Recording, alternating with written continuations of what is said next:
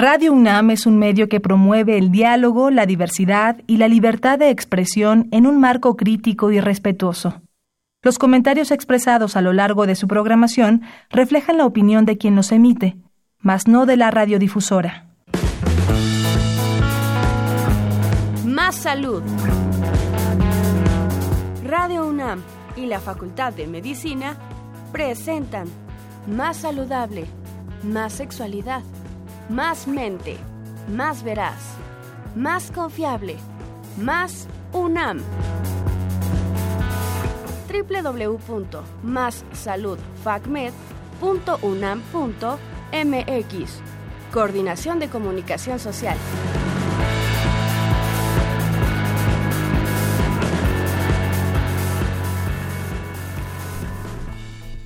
Hola, muy buenas tardes, estimados radioescuchas. Bienvenidos una vez más a nuestro programa Salud. Reciban un saludo, un saludo muy cordial ah, en donde nos estén escuchando. Yo soy el doctor Jorge Luis Olmos González y en esta ocasión vamos a tratar un tema eh, muy importante, sobre todo para la salud masculina. Hemos escuchado mucho de él, pero sabemos poco sobre el mismo. El tema que vamos a platicar el día de hoy es el cáncer de próstata. Para eso tenemos a través de la línea telefónica al doctor Carlos Pacheco Gabler. Bienvenido, doctor. Buenas tardes. Ah, muchas gracias. Buenas tardes a todos. Y nada más les voy a platicar un poquito quién es el doctor, para qué, para que se den una idea de por qué lo invitamos y por qué queremos que él nos cuente un poco de su experiencia. Él tiene una licenciatura en médico cirujano por parte de la Facultad de Medicina, es especialista en urología y su cargo actual es integrante del subcomité académico de urología, es profesor titular del curso de posgrado de urología, asimismo jefe de la división de urología y director del programa de cirugía robótica y se encuentra también en el Hospital General Dr. Manuel Gea González. Actualmente él está en el Hospital Médica Sur y asimismo en el Hospital Ángeles Clínica Londres. Eh, como verán, pues estamos, eh, es un honor que nos acompañe a través de la línea telefónica. Bienvenido una vez más, doctor. Al contrario, muchísimas gracias por la invitación. Les recordamos que este es un programa totalmente en vivo por el cual tenemos dos líneas en donde nos pueden hacer llegar sus dudas, las cuales son 55 36 89 89 y el 01 800 505 26 88. Vamos a ir a una pausa e inmediatamente regresamos.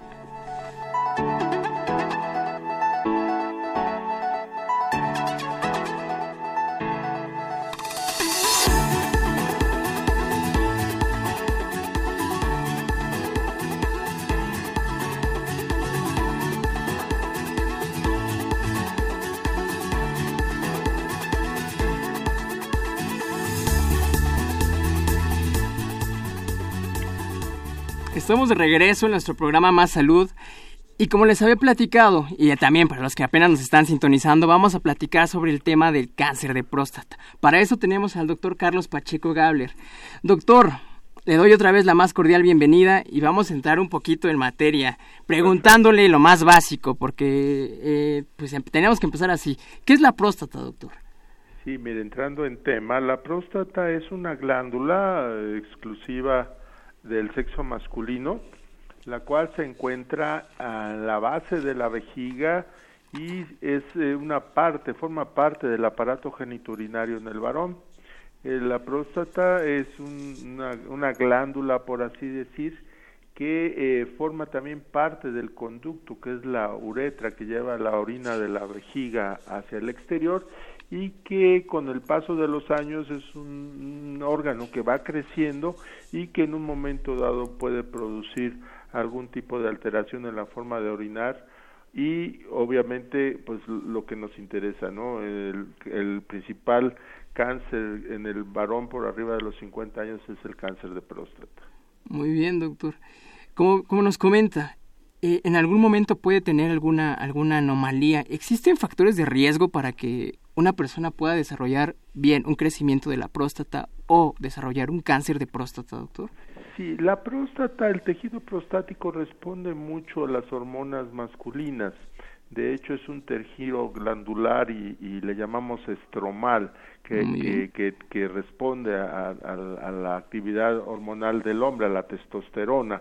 Y a todos los varones, algunos más, algunos menos, pero finalmente a todos nos va a crecer la próstata y tiene dos periodos de crecimiento así rápido, por así decirlo. Uno es del nacimiento hasta antes de la adolescencia y posteriormente ya en la edad adulta, a partir de los 40, 45 años, la próstata empieza a crecer en mayor proporción eh, de acuerdo a, pues a, la situación desde el punto de vista de actividad y la respuesta hormonal que pueda tener cada individuo, que es, es muy eh, impredecible, ¿no? Hay pacientes que, que les crece más la próstata y a, quienes no les crece, pero en edad adulta mm, más del 50% de los varones vamos a tener ciertos síntomas secundarios al eh, crecimiento prostático. Muy bien, doctor. Nos menciona, nos menciona una este, característica que, que pues me gustaría destacar que tiene que ver con la edad. ¿Todos los hombres eh, deben de hacerse un chequeo prostático, doctor? ¿O a partir de qué edad estaría recomendado empezar a hacer estas pruebas de tamizaje? Pues sí, las, pruebas de tamizaje se han hecho muchos estudios, pero se recomienda que a partir de los 40 años uno empiece a hacerse una revisión prostática. Eh, esto consiste en, hacer un historial clínico, preguntar sobre sintomatología urinaria obstructiva baja, eh, preguntar sobre eh, algún otro tipo de, de, situación que pudiera referir un paciente, de levantarse mucho en la noche, de orinar muy frecuente, de tener urgencia y eh, pues en pacientes que tienen antecedentes familiares de cáncer de próstata se recomienda también empezar a, partir de los 40 años. Muy bien, doctor. Eh, estos chequeos, eh, ¿realmente con qué frecuencia se tendrían que realizar, doctor? o también depende de las características de, cada persona. Exactamente. Nosotros nos basamos muchísimo en un eh, examen clínico que es el antígeno prostático específico. Cuando uh, se hace uno un primer chequeo, eh, digamos a los 40 años, si uno tiene eh, clínicamente una próstata pequeña, prácticamente con muy pocos o sin síntomas, y un antígeno prostático por debajo de un de uno, o sea, de un nanogramo por mililitro, la verdad se y no tiene un antecedentes de cáncer de próstata en la familia, se recomienda repetir el estudio a los cinco años y luego hasta al cumplir los 50. Perfecto. Y en el caso en donde sí se presente un factor de riesgo familiar, doctor. Bueno, el, el, factor de riesgo familiar es, es, el único factor que realmente está bien, bien identificado como un factor de riesgo para, para tener cáncer de próstata. Hay factores asociados, la dieta, el tabaquismo, el alcoholismo, el consumo de proteínas animales, en fin, que sí están relacionados con el cáncer de próstata, pero lo que sí está bien documentado es el factor familiar si uno tiene abuelos, tíos, hermanos o padre con cáncer de próstata, sí la vigilancia debe ser más estrecha. Muy bien, doctor. Eh, esta, medición del antígeno prostático, ¿podríamos decir que es la única opción que tenemos para tamizar? ¿O existe, no sé, un chequeo clínico o existe otra forma de, detectar alguna normalidad en la próstata, doctor? Sí, no, obviamente que el antígeno prostático es parte del, del, eh, eh, examen, de la exploración de un paciente. Los procedimientos se complementan, nunca pueden ser uno, digamos, aislado. Eh, debe de ser el examen físico con el examen digital rectal, el antígeno prostático específico. Y hay muchos eh, quien, que recomiendan hacerse el ultrasonido transrectal de próstata, pero ese lo dejamos realmente en situaciones en las cuales haya necesidad de hacer algún tipo de, de biopsia o, que hubiera alguna patología más asociada a, la próstata, que pensáramos que hubiera un quiste o que hubiera un absceso o hacemos ultrasonido, pero si no lo dejamos casi exclusivamente para hacer la biopsia. Pero lo que es el examen digital rectal y el antígeno prostático específico nos dan casi el 100% de seguridad en el diagnóstico de, un problema prostático. Perfecto, doctor. Eh, en nuestra población, hablando, pues sí, de, nuestro país, ¿qué tanto eh, eh, es la prevalencia de, este tipo de cáncer, doctor? ¿Es muy frecuente? ¿Podemos sí, por supuesto. El, a, nivel mundial, en, relación, digo, hay grupos de, pues ahora sí por razas, ¿no? Es, más frecuente el crecimiento prostático, el cáncer de próstata en, gente afroamericana, en, nórdicos. este, por ejemplo, el, el, cáncer de próstata se ve muy poco en pacientes asiáticos, ¿no? En el paciente asiático y eso también está relacionado mucho con la el ingesta de, del tipo de alimentación, la ingesta de menos proteínas animales, eso pues incide. Pero por ejemplo, asiáticos que, que, que nacen en, en, países asiáticos y que emigran a, Occidente, por ejemplo Estados Unidos, al cambiar su dieta, la incidencia de cáncer de próstata aumenta, ¿no? Muy bien. Y eso pues es, es lo que se ha pensado que está en relación a, los hábitos dietéticos. Claro, como bien lo mencionó, no se podría asociar directamente, pero sí aumenta el, factor de riesgo de presentarlo. por supuesto. Perfecto, doctor. También otra pregunta. Aquí en, en, nuestro país, ¿qué tan... Eh, el sexo masculino, ¿qué tan distante está de que le hagan un tacto rectal? ¿Es muy difícil? No, no, yo creo que con tantas, eh, con todas las campañas y la apertura que ha habido a los medios de, de conocer su cuerpo, de saber cuáles son las, las enfermedades más eh, prevalentes de acuerdo a los grupos de edad, de acuerdo al sexo, eh, se ha abierto mucho y cada día más ve uno en la consulta pacientes jóvenes que se acercan a revisarse su próstata, ¿no? Perfecto. Sí, esto, esto ha sido bueno aunque le, voy a decir, estamos un poco discriminados los varones porque eh, casi no hay campañas así de cáncer de próstata o, la, la, Sociedad Mexicana de Urología cada año hace una semana de la salud del padre, ¿no? Y, hacemos revisiones o campañas eh, dentro del grupo en general eh, de varones que hacemos revisiones todos los urólogos que que nos comprometemos en este tipo de campañas y, checamos, revisamos a pacientes, les hacemos su antígeno prostático específico y si detectamos algún tipo de padecimiento o de patología, los canalizamos a las instituciones que, que de, salud del, del, país. Y, y, muy bien lo dice, o sea, existe una, eh, pongamos discriminación entre comillas en este tipo de, de, campañas, porque sí, o sea, es muy poco lo que se sabe más a las mujeres, digo, no, no, no, no, soy misógino, por supuesto, pero sí, por ejemplo, nos tienen un poco abandonados, un poco olvidados. Hemos luchado bastante dentro de los grupos de urólogos y de las sociedades claro. este, en hacer campañas y promoción, y porque sí es importante, ¿no? Como le decía, el cáncer de próstata es el cáncer más frecuente en el hombre por arriba de los 50 años y este afortunadamente eh, pues es un cáncer que que de acuerdo al, momento, al tipo de cáncer, puede ser manejado muy adecuadamente y cuando se detecta a tiempo puede ser hasta curable, ¿no? Perfecto. Eso, eso lo vamos a, tratar también más adelante porque sí es es algo importante. Por eso es importante, perdón, hablar sobre el tamizaje. Pero doctor, antes de antes de irnos un poquito más a, a, meternos con síntomas, cómo detectarlo, vamos a aterrizarnos un poco. ¿Qué es el cáncer de próstata? Bueno, el cáncer de próstata es, un, es el crecimiento anómalo y desordenado de las células eh, prostáticas, ¿sí? Como todos los las, eh, las eh, padecimientos o como todos los cánceres en, en cualquier órgano o tejido. nosotros tenemos mecanismos que que nos regulan el crecimiento y, y la muerte celular programada, ¿no? Los recambios que son programados y están bien estructurados dentro de nuestra biología.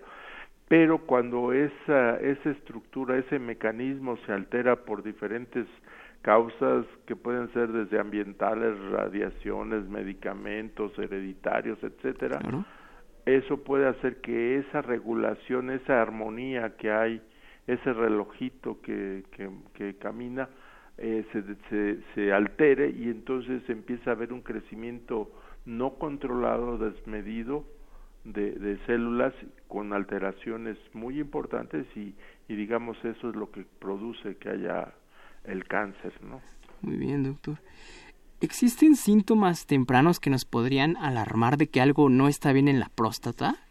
Pues de, de hecho, eh, regularmente empieza a haber, hay ciertos cambios desde muy sutiles como la frecuencia de ir a orinar eh, este, durante el día, durante la noche, la, la urgencia, el dolor, eh, la sensación de, de, quedarse con deseos de, seguir orinando, una sensación de, de vaciamiento incompleto, en fin, hay desde situaciones así leves hasta situaciones eh, así agudas que de repente una persona deje de orinar, ¿no? Lo que se llama una retención urinaria aguda.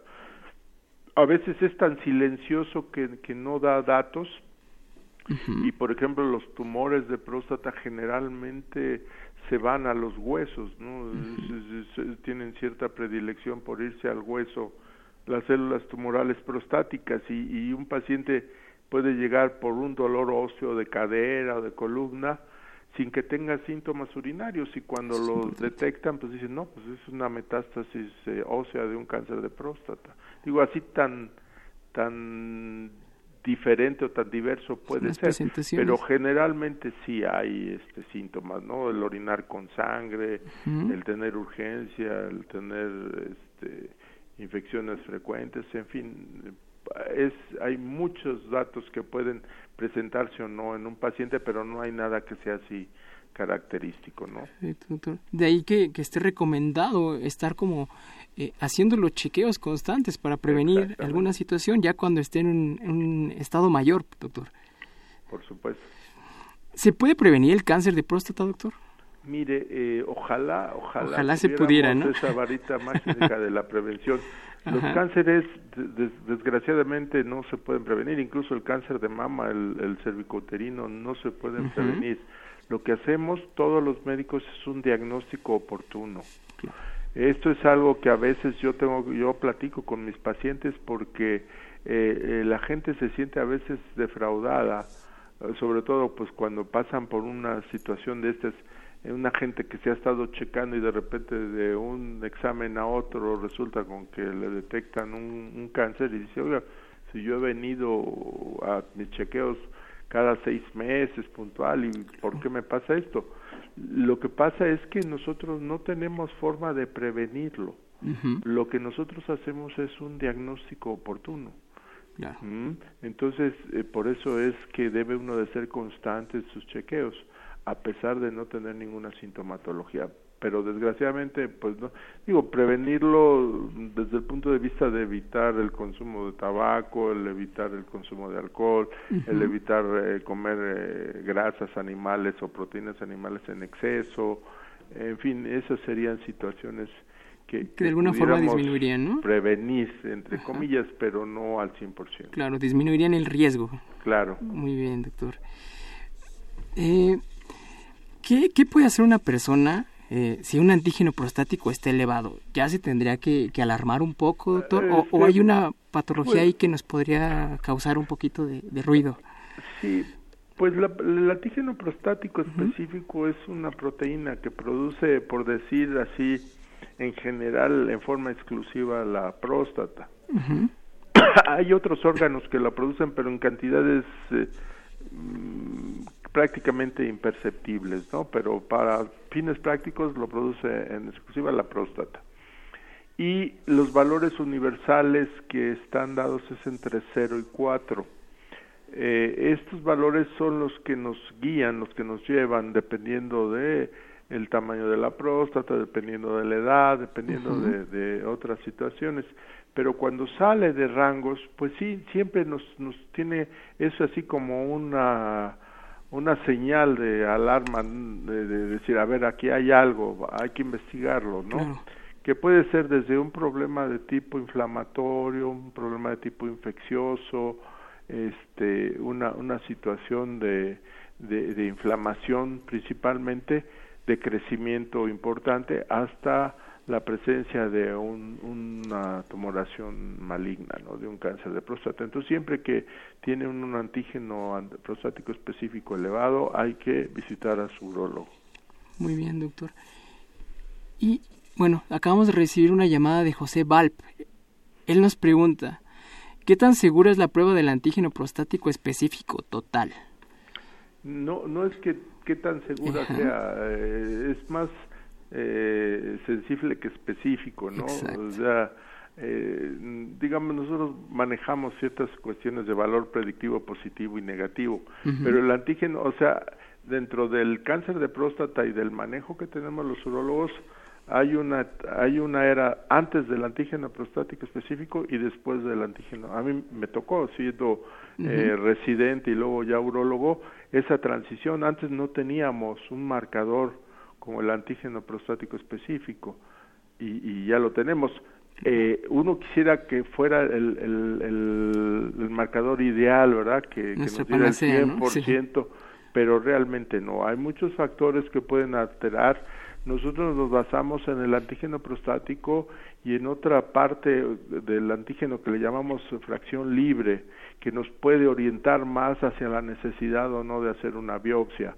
Pero podemos tener antígenos prostáticos específicos, este, eh, digamos, eh, alterados sin que haya un, un, este, una tumoración o alguna patología importante, pero también podemos tener un antígeno prostático específico normal y tener un cáncer de próstata.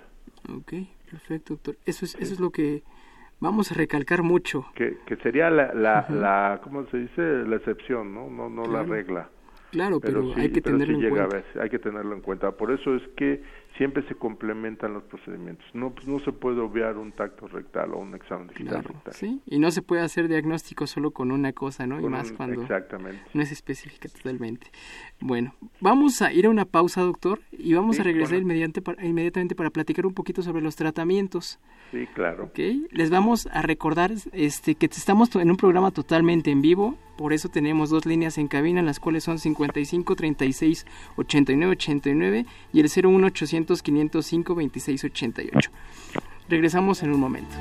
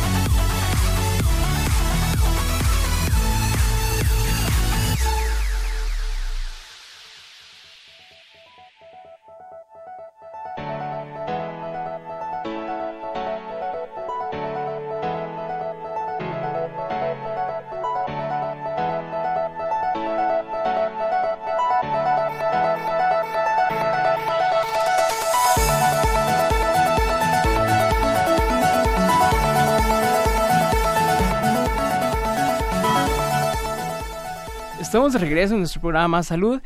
Para los que nos están sintonizando apenas, eh, nos quedamos y estamos platicando con el doctor Carlos Pacheco sobre el cáncer de próstata. Doctor, nos quedamos antes de la pausa que íbamos a platicar un poquito sobre el tratamiento. Sí. ¿Se puede tratar realmente el cáncer de próstata y cuáles son los tratamientos que se ofrecen para esta situación, doctor? Bueno, lo, lo, lo primero que hay que hacer es diagnosticarlo, ¿no? O sea, ya una vez teniendo el diagnóstico, vemos en qué etapa se encuentra el cáncer.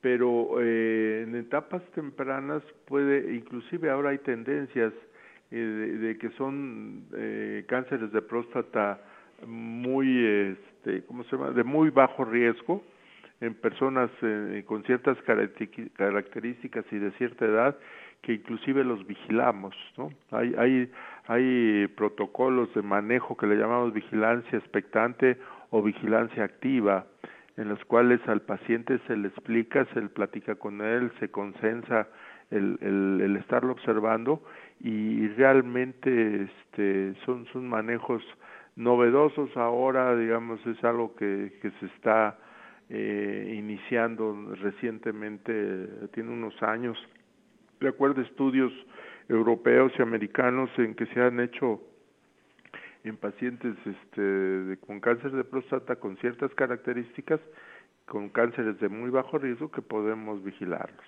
Ahora, después de una vez hecho el, la detección, cuando son cánceres este, eh, iniciales que les decimos están confinados a la glándula prostática, podemos manejarlos con cirugía radical de próstata, que es el quitar toda la, la próstata junto con las vesículas seminales y, los ganglios eh, regionales y este manejados estos. El tipo de cirugía puede ser desde la cirugía tradicional convencional abierta hasta lo que estamos haciendo ahí en el GEA González, hacer cirugía robótica, ¿no? Con el robot Da Vinci.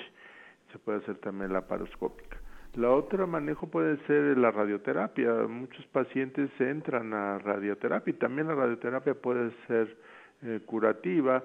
Eh, se asocia a veces o no con el manejo con bloqueadores hormonales, como le decía, los tumores eh, prostáticos son responden a las hormonas masculinas y lo que hacemos es que bloqueamos esas hormonas masculinas, ya sea médicamente o quirúrgicamente. ahora tenemos medicamentos que bloquean la producción de, andrógenos de testosterona eh, de los testículos, pero antes, por ejemplo, se ofrecía la orquectomía, que es el quitar los testículos, que son las fuentes productoras de testosterona, que ya eh, realmente muy pocos pacientes se someten a este tipo de cirugías.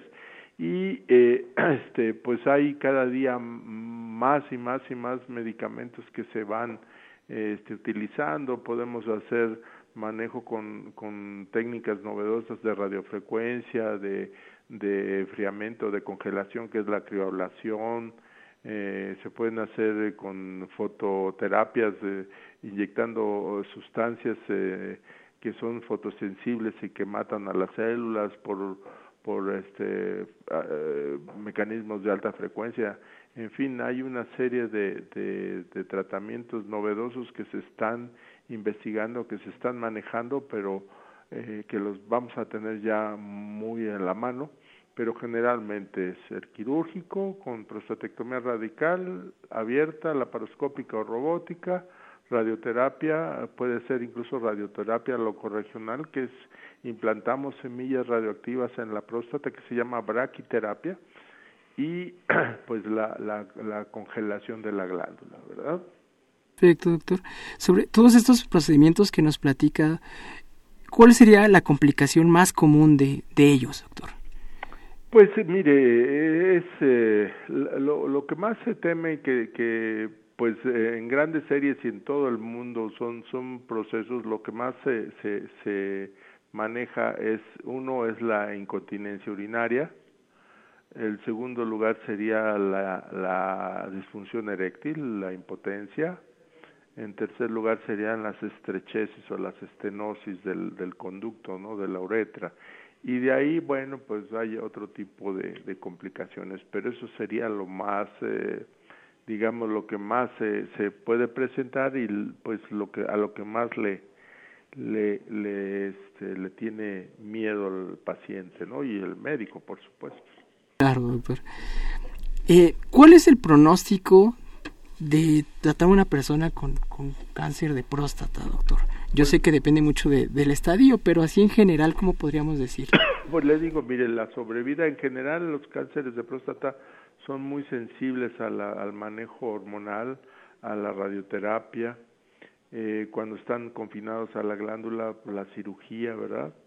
Y el pronóstico es muy bueno. Yo tengo pacientes que operé hace 20 años de, de prostatectomía radical y que aún todavía me, me llegan a, visitar, eh, pero realmente eh, el, eh, en muchos de los casos un paciente puede fallecer de cualquier otra cosa menos del cáncer de próstata.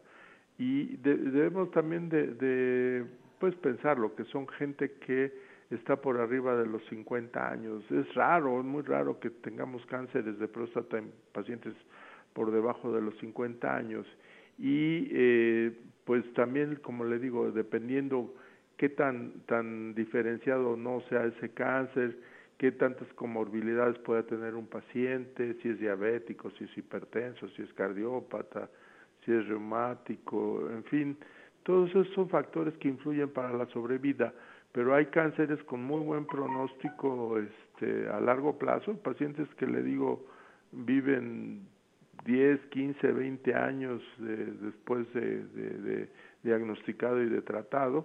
Claro, hay pacientes que en, en, tumores muy agresivos, que son los de diferenciación neuroendocrina, que a lo mejor en, en, un año después de hecho un diagnóstico fallece el paciente, pero son los menos, ¿no? La verdad es que lo, lo principal uno es diagnosticarlo en, en, en tiempo, ¿sí? Y dos, este, el darle el manejo adecuado.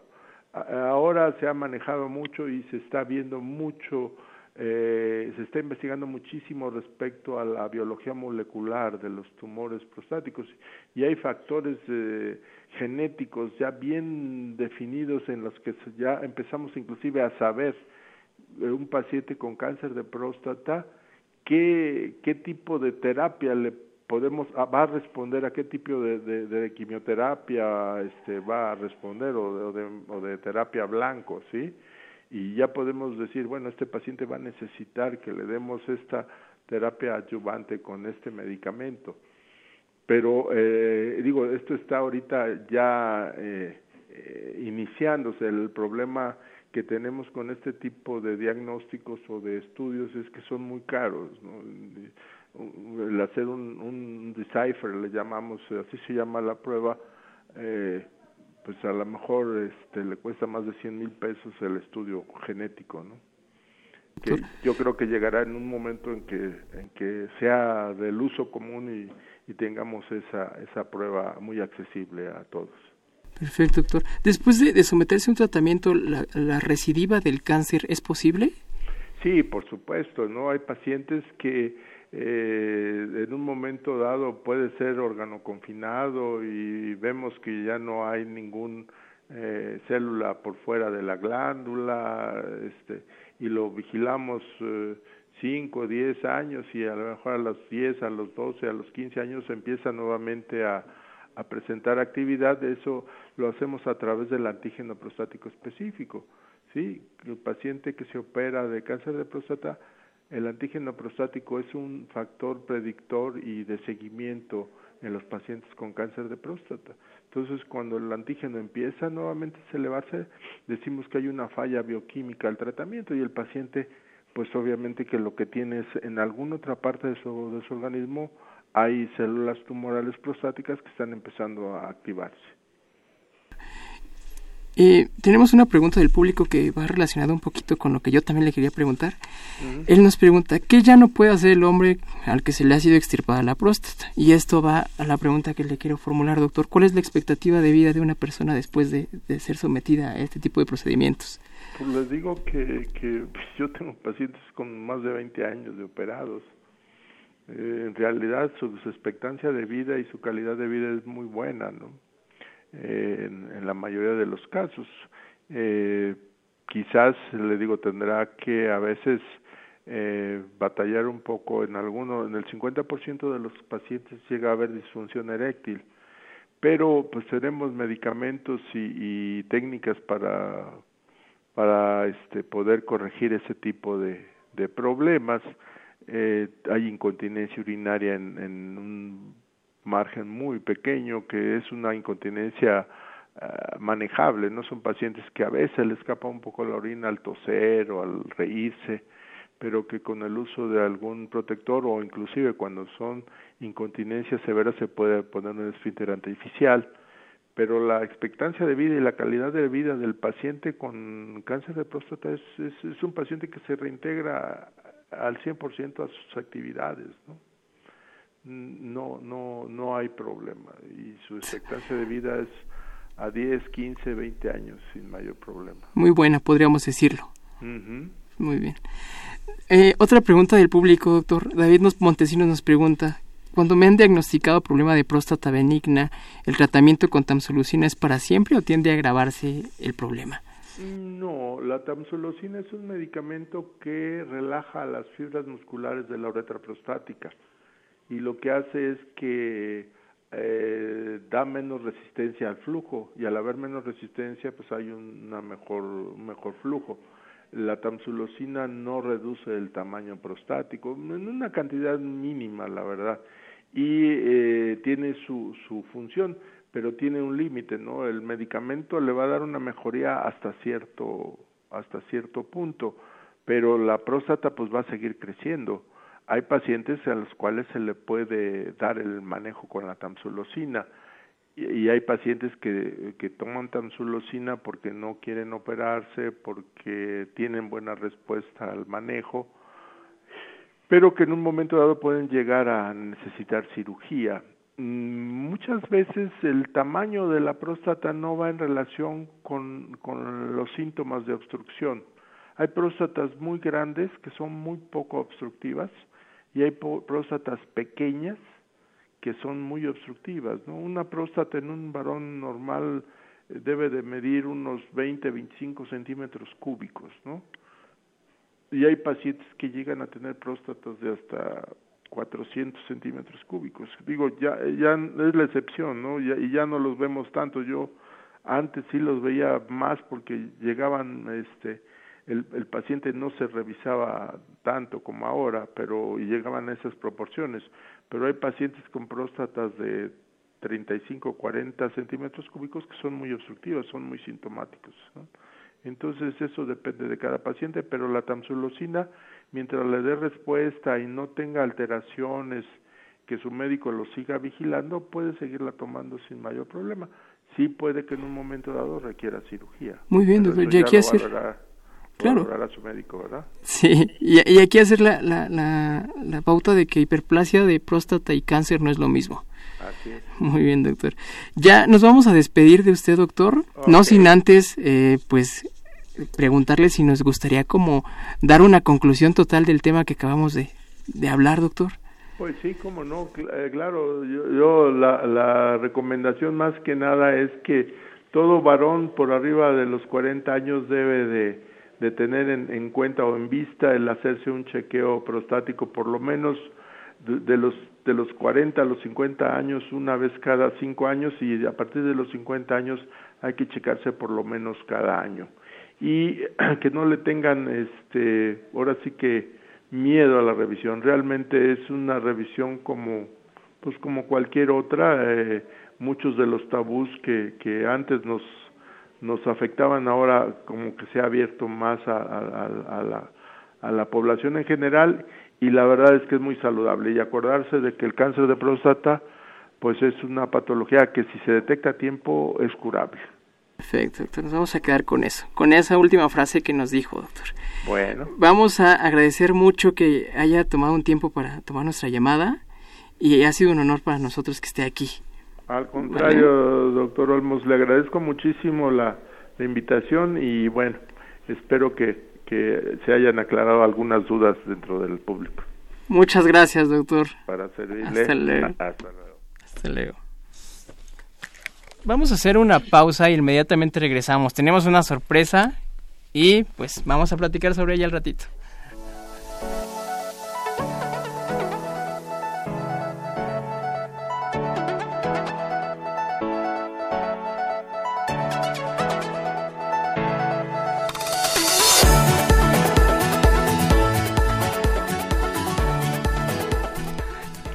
Estamos de vuelta en nuestro programa Más Salud y como les había dicho, tenemos una sorpresa.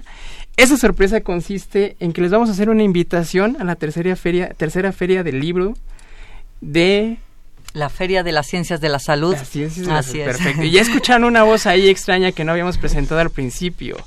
Pues bueno, para eso tenemos en la cabina a las maestras Nuria Díaz San Juan.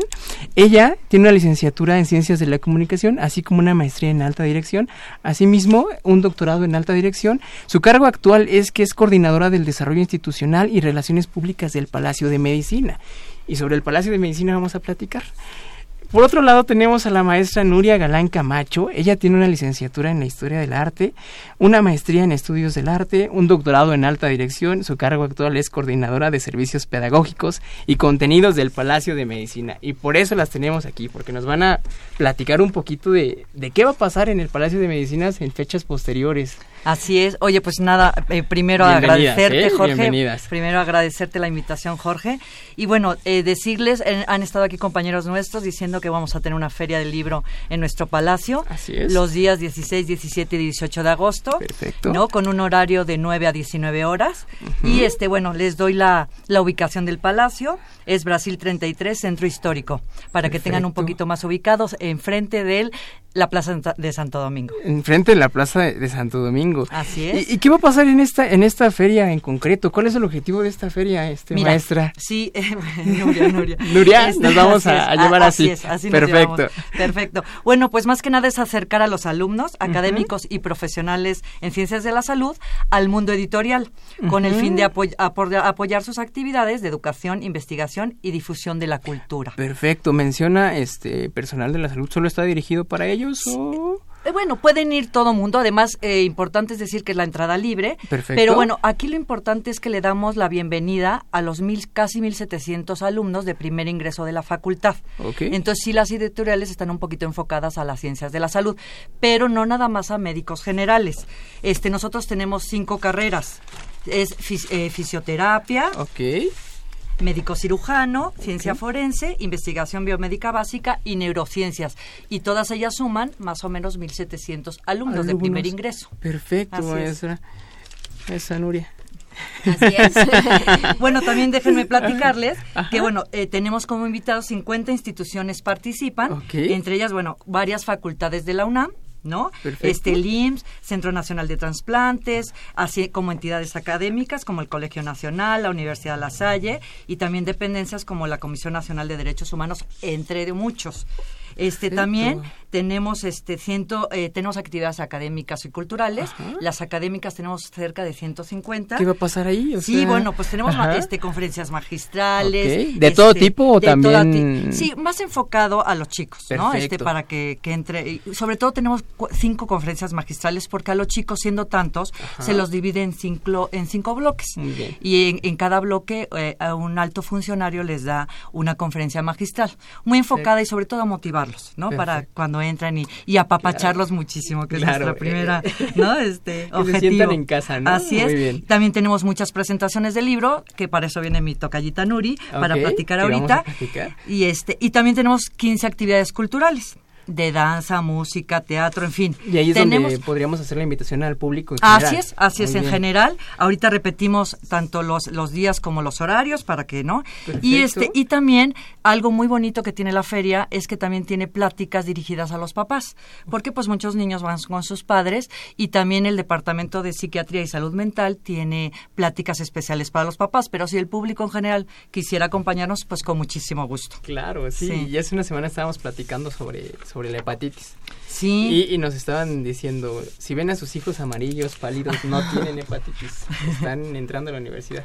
Eso, y Entonces- sobre todo más a medicina. Exactamente. o tienen sueño o tienen hambre. Exactamente. Entonces, de ahí que yo creo que van encaminadas estas pláticas, Así- ¿no? Para así. saber cómo darle este apoyo, al al- alumno. así es pues sobre todo bueno que el alumno de medicina bueno como sabemos este dedica muchísimo tiempo no como todas las carreras Todas pero las creo que medicina es un poco especial entonces creo que también los papás tienen que saber en qué en qué ámbito entran los chicos y apoyarlos Y no totalmente espantarse. Muy Así bien. es.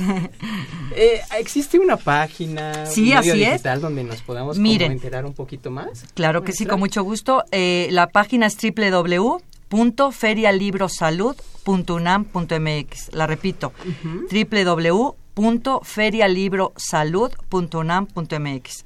Y algo que es importantísimo es que la entrada es libre. Perfecto. Así es. En esta página podemos consultar horarios, podemos Sí, consultar este todo, sobre todo este muy específicamente el programa completo porque son muchas presentaciones de libros, muchas conferencias, entonces está muy bien detalladito. El palacio es muy grande, este y tiene muchas aulas. Entonces viene bien especificadito en qué aula y todo y claro, obviamente vamos a tener gente especial este atendiendo a la gente que entra para ubicarla a, lo- a las áreas que Claro, necesiten que no llegar. se nos pierdan. Así es. Muy bien. Entonces, ¿nos podría repetir la fecha y los horarios? Sí, claro. maestra? Mira, va a ser el 16, 17 y 18 de Ok, agosto de 9 a 19 horas este, en el Palacio de la Escuela de Medicina, que está ubicado en Brasil número 33, Centro Histórico. Perfecto. Y bueno, maestra, también nos comenta Nuria, que nos va a platicar sobre un libro.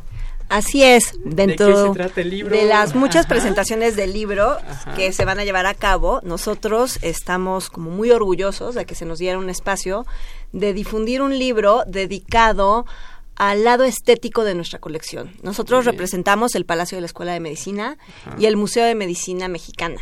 En este recinto se alberga una vasta colección de instrumental médico, de legado material de la historia de la medicina. Y nuestro interés desde hace tres años fue destacar aspectos estéticos de nuestra colección. Y es así como emprendimos la aventura de hacer este libro que nosotros denominamos Acapite ad calcem, de cabeza a pies, recurriendo como un viejo latinajo que utilizaban los médicos, Ajá. ¿no? A la hora de hacer una inspección Ajá. clínica y eso hicimos con la colección, ¿no? Hicimos una exploración a través de la fotografía de un artista muy famoso dentro del mundo de la fotografía editorial, de nombre Michel Sabé, quien de la mano con nosotros colaboró durante dos años tomando las fotos. Y es así, acompañados con un texto desde una aproximación mucho más antropológica, vinculado a la concepción de la salud y la enfermedad, ¿no? ¿Qué siente un paciente, ¿no? En el momento en que irrumpe la enfermedad, qué siente en el momento en que el médico le da el nombre de lo que tiene, ¿no? De estos signos y síntomas, cómo lo vive de manera personal, acompañado con estas fotografías, todas ellas en blanco y negro. Es un libro muy cuidado y tenemos pues realmente el honor de presentarlo no sin reconocer con un dejo de tristeza porque recientemente falleció Michel Sabé, ¿no? Entonces le dedicamos a él la presentación que se va a llevar a cabo el jueves 16 en el Paraninfo a las 11 de la mañana. Jueves 16 a las 11 de la mañana. Así es, Muy nos bien. va a acompañar el doctor Germán Fajardo, director de la Facultad de Medicina, también eh, la eminencia médica, Fabio Salamanca, también nos va a acompañar Laura García Arroyo, que es lexicógrafa y comunicóloga, y Jorge Torres Sáenz, que es teórico del arte y humano, Ok. efectivamente, que es un libro pues sí de objetos científicos, pero con una nueva visión, ¿no? Con un discurso mucho más, más amplio. Entonces estamos muy entusiasmados, ¿no? De esta presentación y por eso mi presencia en este espacio. Ajá. Al igual que Sí, a- hay algo como algo relacionado con multimedia. ¿Qué, ¿A qué se refiere Así eso? es. ¿A qué se refiere eso, fueron dos años de trabajo continuo, ¿no? Más de dos años el libro y no quisimos dejarlo ahí, Ajá. ¿no? Quisimos que ese mismo libro fuera detonante de otro tipo de inspiraciones. Entonces llamamos a las mentes creativas de los jóvenes, Ajá. ¿no? Y, y les propusimos a un grupo de jóvenes ilustradores y que manejan también la multimedia que hicieran una exposición temporal que saliera este, del libro mismo.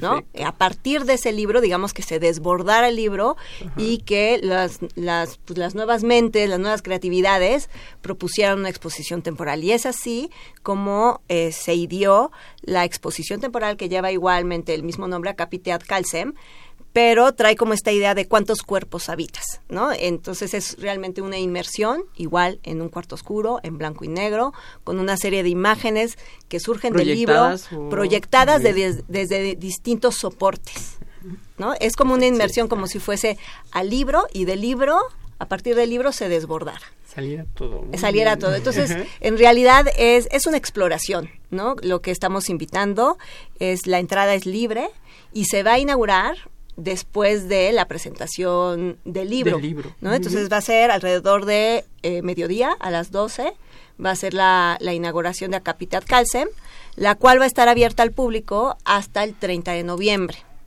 Ok. Muy bien. 30 de noviembre. Este.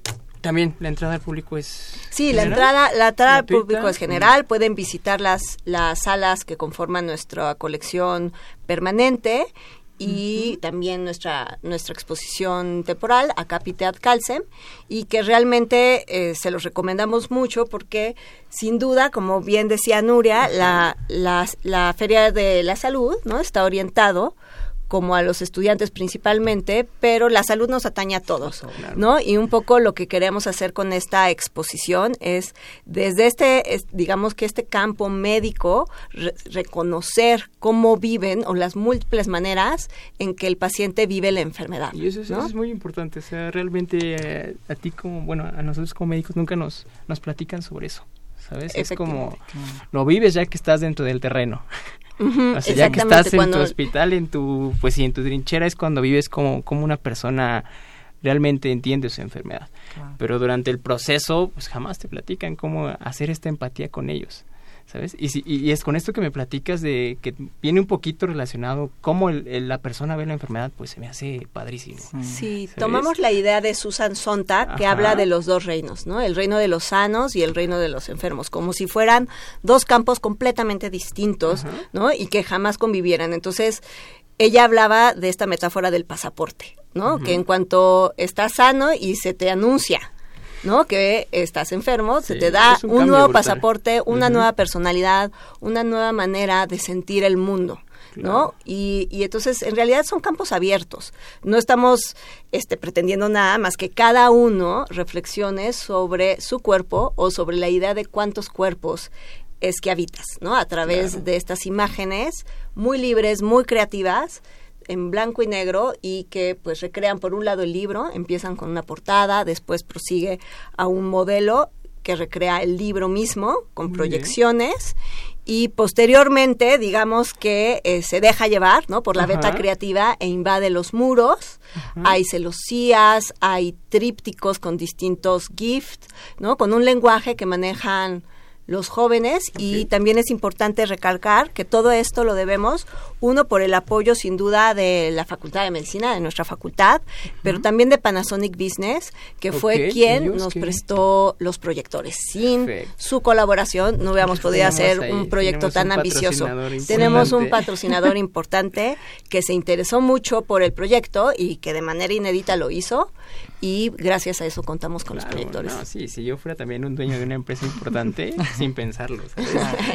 También es importante decir que el Palacio abre de lunes a domingo. O sea, la exposición después de la Feria del Libro, que los, volvemos a invitar, pero el Palacio abre de lunes a domingo de 9 a 6 de la tarde y la exposición va a estar abierta todos esos días. Perfecto. Hay una, una fecha, me, me comentaba, ¿verdad? Hasta el 30 de noviembre. Sí. Entonces hay poquito, hay poquito tiempo, entonces esperemos que... Y también es importante decir que se me pasó que tenemos 50 stands editoriales.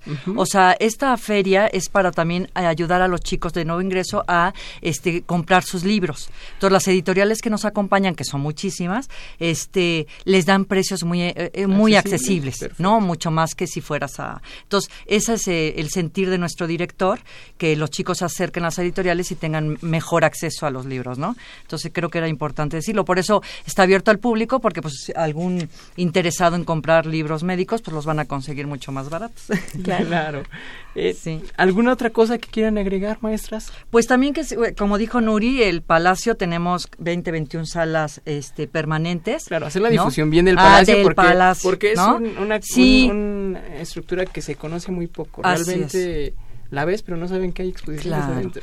Y este y que bueno, el palacio es este de entrada libre siempre, siempre, ¿no? Entonces tenemos muy buena este aceptación, tenemos casi 350 mil este visitantes al año, y este, pero sí, este el palacio está abierto. También tenemos palacio, este, perdón, este áreas para para rentar. También podemos llevar a cabo eventos culturales, académicos, sociales. Entonces bueno, que se acerquen primero, que conozcan el palacio en la feria y luego ya este, ¿no? Les va a encantar, es un palacio muy bonito. ¿No? Con una, el recinto histórico es precioso. Y tenemos visitas guiadas también, es otra, ¿no? Este, tenemos Nuri, lleva esa área en el palacio y tenemos visitas guiadas, también nos pueden llamar, si quieren damos el teléfono, porque, claro, sí, y, puede ser este...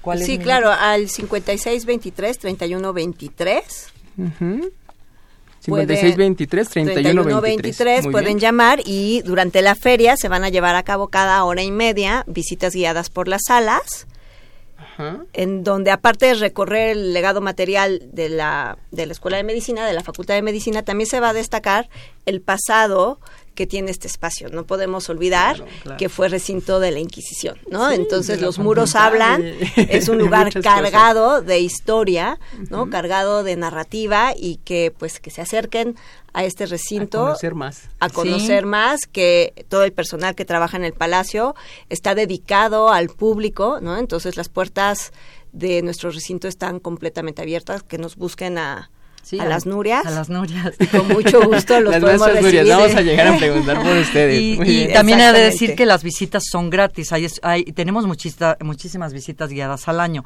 Y este, iban escuelas, o sea, es completamente gratis todo. Y ofrecemos talleres. Y talleres los didácticos. Eh, como elaboración de jabones con plantas medicinales. También tenemos un taller de grabado recordando la ilustración anatómica y ofrecemos una serie de, de actividades didácticas interesantes. Entonces, que se acerquen, que estén en, en, constante contacto con nosotros. Sí, también en las redes. También les damos las redes del Palacio para que estén. Sí, este, adelante, sí que además tenemos es Palacio de Medicina. Sí, nos pueden buscar por en Facebook por Palacio de Medicina, al igual que en Instagram y Twitter. Muy bien. Para que también vayan conociendo, ahí vamos subiendo todas las exposiciones que tenemos. Y también se pueden poner en contacto a través de sus medios con nosotros. Siempre. siempre. Estamos abiertos al público, lo que nos encanta es recibir, ¿no? Para eso estamos como... Y, ya, ya lo noté, les gusta, les gusta enseñar muchísimo sobre todo lo que Y aprender también. Y aprender, sí, también se aprende mucho claro que sí. Eh, bueno, vamos a agradecer mucho su participación. es un honor que hayan, hayan venido a platicarnos un poquito más sobre eso. Y pues qué bien que, sea parte de la facultad también. Así es, así es, ¿no? Sí, sí lo somos. Muchas gracias, Jorge. Muchísimas gracias. Bueno, nos vamos a, despedir. No sin antes también mencionar que recibimos unas llamadas de, de, la gente. No, no es porque no las hayamos querido leer, sino que se respondieron conforme íbamos haciendo la entrevista. Por ejemplo, de Rogelio Hernández, David Montesino, Manuel Gómez, Mario Pérez y Joseph Val. Muchas gracias por sus llamadas y también por sus felicitaciones del programa. Nos vamos a despedir no sin antes recordarles que esta fue una coproducción de la Facultad de Medicina y Radio UNAM, a nombre del doctor Germán Facardo Dolci, director de la Facultad de Medicina, la doctora Irene Durante Montiel, secretaria general, la licenciada Karen Corona Menes, coordinadora de comunicación social, nos vamos. No sin antes decirles que también en la producción un saludo enorme allá atrás de las cabinas a Erika Lamilla y a Socorro Montes que nos apoyaron en todo momento. Yo soy el doctor Jorge Luis Olmos González. Nos vemos la próxima semana. Radio UNAM y la Facultad de Medicina presentaron Más Salud. Consulta nuestra revista www.massaludfacmed.unam.mx. Coordinación de Comunicación Social. Más UNAM.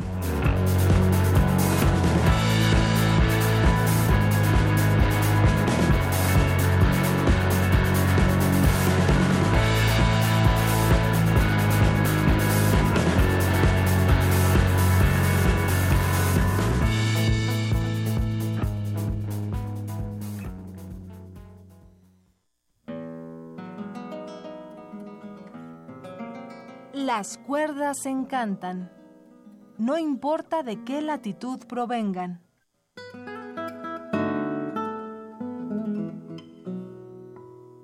Acompaña al maestro Juan Elguera a bordo de La guitarra en el mundo.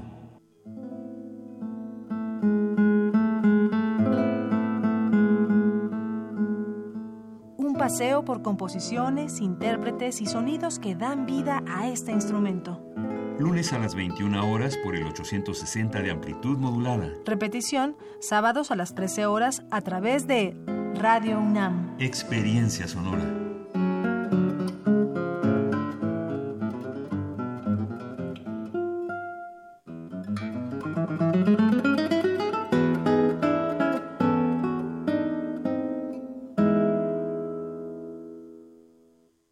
Año conmemoramos el 50 aniversario del movimiento estudiantil de 1968. Los estudiantes defienden los derechos de todo el pueblo. Con este encabezado, hoy analizan la situación y toman posición ante ella 55 intelectuales y artistas. Realizado originalmente